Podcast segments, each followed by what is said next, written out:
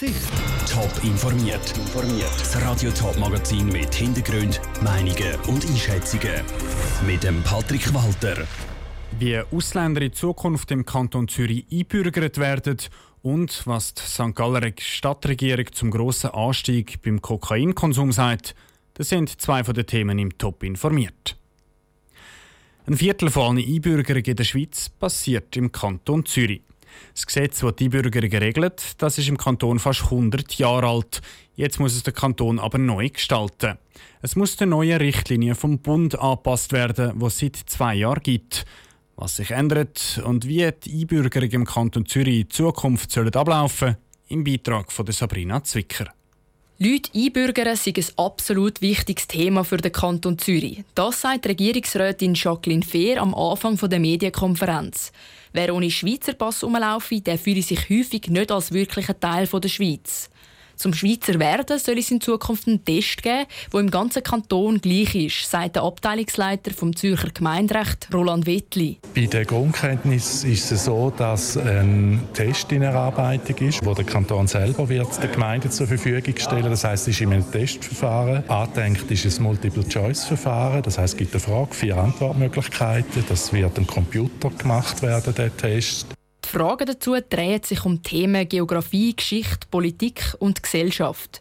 Dazu kommen noch weitere Kriterien, die früher schon gegolten haben. Zum Beispiel gewisse Deutschkenntnisse mitbringen, am Schweizer Arbeitsleben teilnehmen oder zwei Jahre in der gleichen Wohngemeinde leben. Die zwei Jahre sollen aber bei Jungen unter 25 nicht gelten. Die Regierung will nämlich vor allem ihnen beim Einbürgern helfen. Sie sollen bei der Einbürgerung auch weniger zahlen, sagt die Regierungsrätin Jacqueline Fehr dass Gebühren unter 20 erlassen werden und Gebühren zwischen 20 und 25 halbiert. Wir haben jetzt aber bereits aus dem Kantonsrat anzeichen, dass man Gebühren unter 25 auch ganz will erlassen, also auch nicht mehr Hälfte in dem mittleren Alter. Da wird der politische Prozess dann zeigen, was rauskommt. Für Jugendliche soll die Einbürgerung also einfacher werden. Nicht aber für straffällige Jugendliche. Für sie wird es schwieriger. Es gibt eine Verschärfung, das ist bei den straffälligen Jugendlichen. Dort müssen Jugendliche, die ein schweres Verbrechen begangen haben, fünf Jahre auf eine Einbürgerung warten. Das ist ein Wunsch der Gemeinde, den wir jetzt erfüllen. Die Gemeinden dürfen auch individuell sagen, was die Einbürgerung kostet. Mehr als die effektiven Aufwände dürfen sie aber nicht verrechnen. Der Beitrag von Sabrina Zwicker. Der Gesetzentwurf geht jetzt an den Zürcher Kantonsrat. Die Parteien haben sich schon zum Vorschlag geäußert. Für die SVP ist das neue Gesetz zu lasch, für die Grünen zu streng. Seit zweieinhalb Wochen demonstrieren tausende Menschen auf der ganzen Welt gegen Rassismus. Die ganze Debatte ausgelöst hat der gewaltsame Tod vom Afroamerikaner George Floyd bei einer Polizeikontrolle. Jetzt hat sich auch der Schweizer Detailhändler Migro positionieren und verkauft darum keine Schaumküsse von der Firma Dubler mehr. Die heißen nämlich Mohrenköpfe.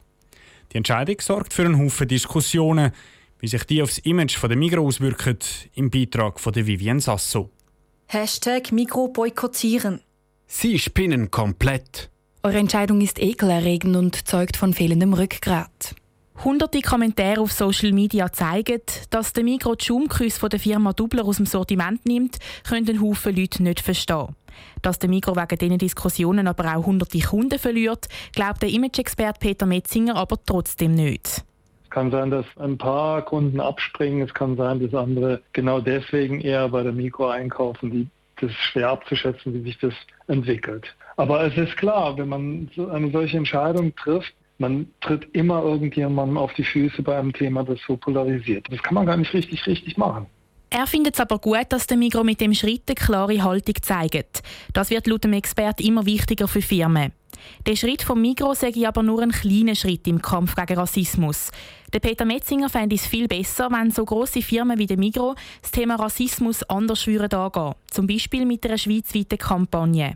Ich würde einer Firma empfehlen, etwas Substanzielles zu machen. Das tut sowieso gut. Ja, es ist gut für das Image, es ist motivierend für die Mitarbeitenden, weil sie sich besser mit dem Unternehmen identifizieren können. Das ist keine Maßnahme, die in irgendeiner Weise schaden kann. Und sie tut obendrein auch noch was Gutes. Der Image-Experte empfiehlt also anderen Firmen mehr zu machen, als solche Produkte aus dem Sortiment zu nehmen. Grosse Firmen sollen eher probieren, das Thema Rassismus an den Wurzeln zu packen. Die Vivien Sasso hat berichtet. Inzwischen haben andere Firmen auch schon reagiert. Der Manor schmeißt zum Beispiel auch ein Produkt aus dem Sortiment, wo Mohrenkopf heisst. Und ein Haufen andere Detailhändler überlegen sich, ebenfalls mit so einem Schritt nachzuziehen. Die Stadt St. Gallen ist neue Spitzenreiterin. Spitzenreiterin im Kokainkonsum in der Schweiz. Das schließt St. Galler Tagblatt aus Auswertungen vom Abwasser. St. Gallen hat damit auch Zürich an der Spitze abgelöst.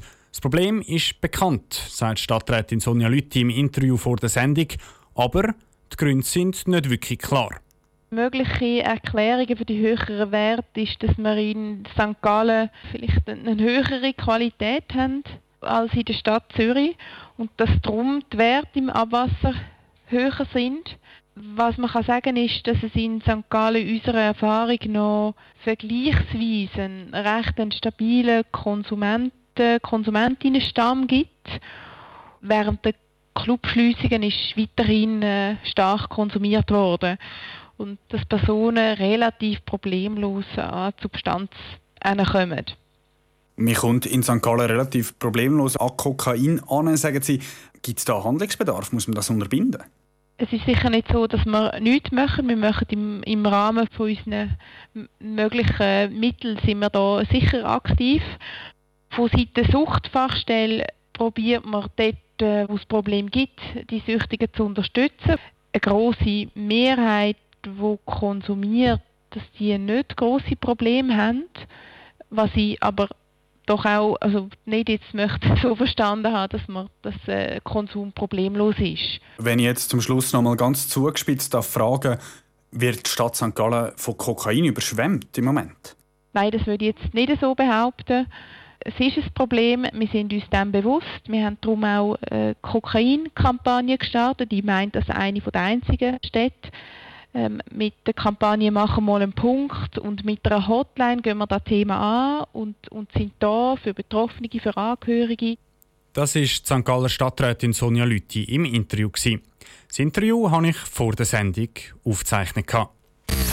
Top informiert, auch als Podcast. Mehr Informationen gibt es auf toponline.ch.